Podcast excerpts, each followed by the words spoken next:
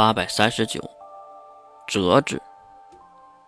戏乃戏也，何必认真？主仆两人离开了中帝国中心的位置，来到了大街上。杀生石也是被月的一只眼睛的能力送走，只留下月一个人在街上闲逛。如今已经入夜，街上依然灯火通明。看着路过的人的脸上洋溢着幸福的笑容，还有各种焦虑和烦恼，月还是有那么一丝的不舍得。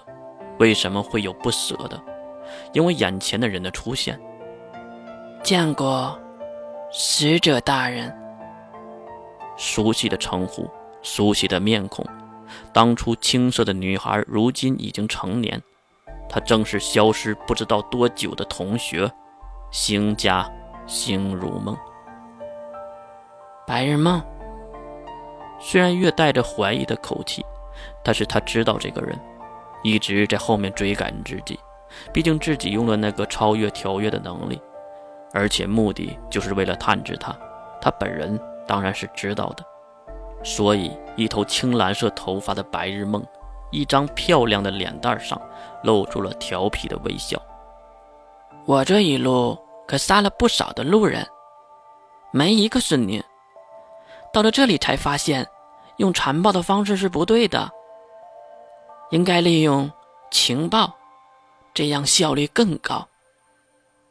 这话也是提醒了月，一直没明白来中帝国的人为什么会变得那么少。原来路上遇到了这个家伙。最开始我还奇怪。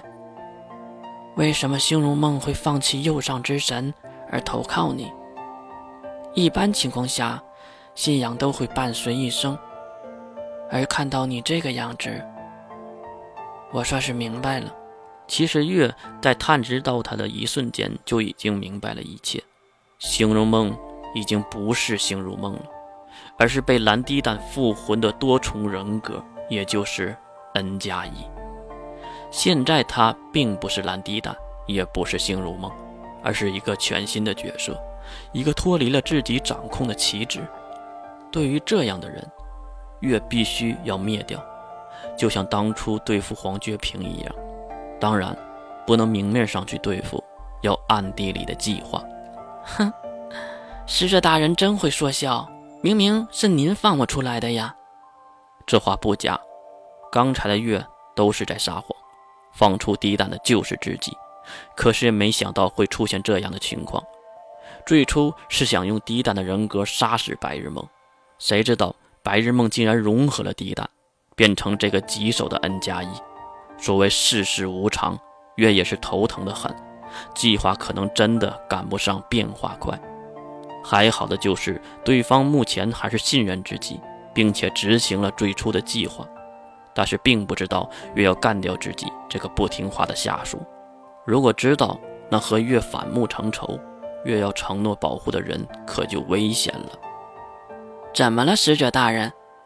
看到月在发呆，白日梦有些奇怪。你现在是谁呢？这话问的白日梦都有些惭愧了，他露出了诡异的笑容，那是月从没见过的表情，不可控的表情。哈哈，我当然是蓝滴答了。那个丫头的记忆被我融合了，她的想法很独特，很疯狂，也很符合我的口味，所以我没有杀她。非常明显的违抗命令。月当初严肃的表示必须杀掉白日梦，不然会变成 N 加一，这样性格就会变化，而且影响这个计划的大局。如今真的按照这个来了。他多少有些愤怒，而又不能表现出来。他知道，这个眼前一头蓝发是蓝家人全盛时期的表象，所以不能有武力冲突，不能动武。有两个原因，都来自于月的自私。第一，动武就必须一次性杀死他，留下他一口气，他都会报复，这样就失去了一个还没有完全叛变自己的旗帜。第二，也是最重要的。他还在执行月的计划，就不知道用的是什么办法，因为最开始也没有让他告诉自己。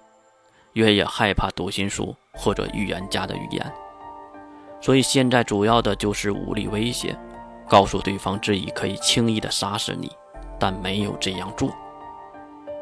月，随着温柔的声音在身后响起，月悬着的心马上落了下来，因为那个分别不久的柴月母亲跟着杀生石回来了。柴月妈妈，有外人在，月的表现很是恭敬，给柴月行了一个简单的礼节。看到柴月，白日梦也是急忙走过来行礼，见过神母大人。月一个人无法震慑到白日梦。查月一个人也无法震慑，而两个人站在一起，让白日梦心中的第一胆有了忌惮之心。他知道两个人共同出手，自己必死，所以也有些害怕。人嘛，一旦有了报复和生活的目标，就不想死了。而且他是在第三世界困了那么久，如今出来，怎么可能就想着去死呢？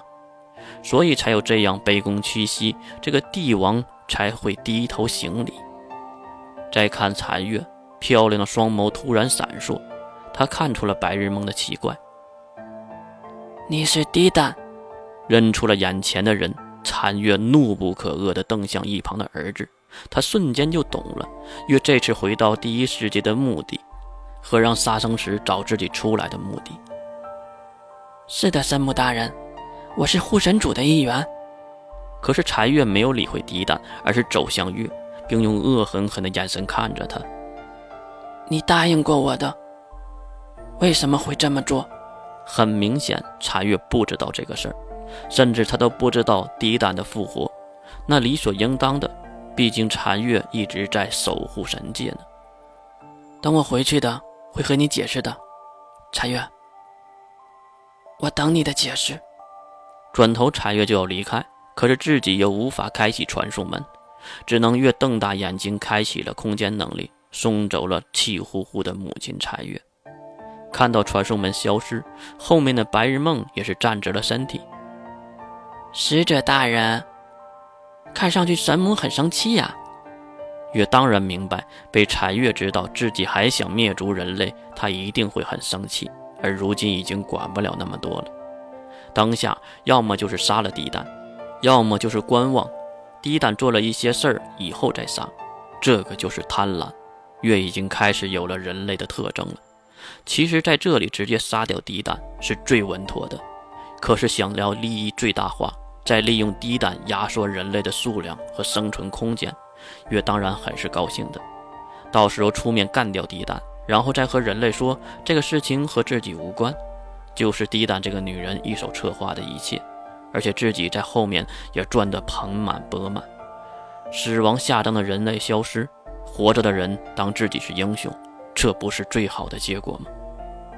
使者大人，你怎么总是发呆呀？看到月一直没有动弹，白日梦多少有点奇怪。月抬头看向这个蓝发的少女，他不知道他又下一步有什么计划，杀死多少人呢？你打算用什么办法灭住人类？听到月这样问自己，白日梦马上提起了兴趣。看上去他对于自己的计划非常认可。我有一个办法，可以完全的毁灭人类，让人类永远都无法威胁到宇宙的真理。什么办法？越问的有点急。其实对方也没打算说，他并不完全相信眼前的人，因为他没有蓝雪灵这个鉴定工具在。就算禅月和杀生石在一旁，也不能证明他就是真正的使者。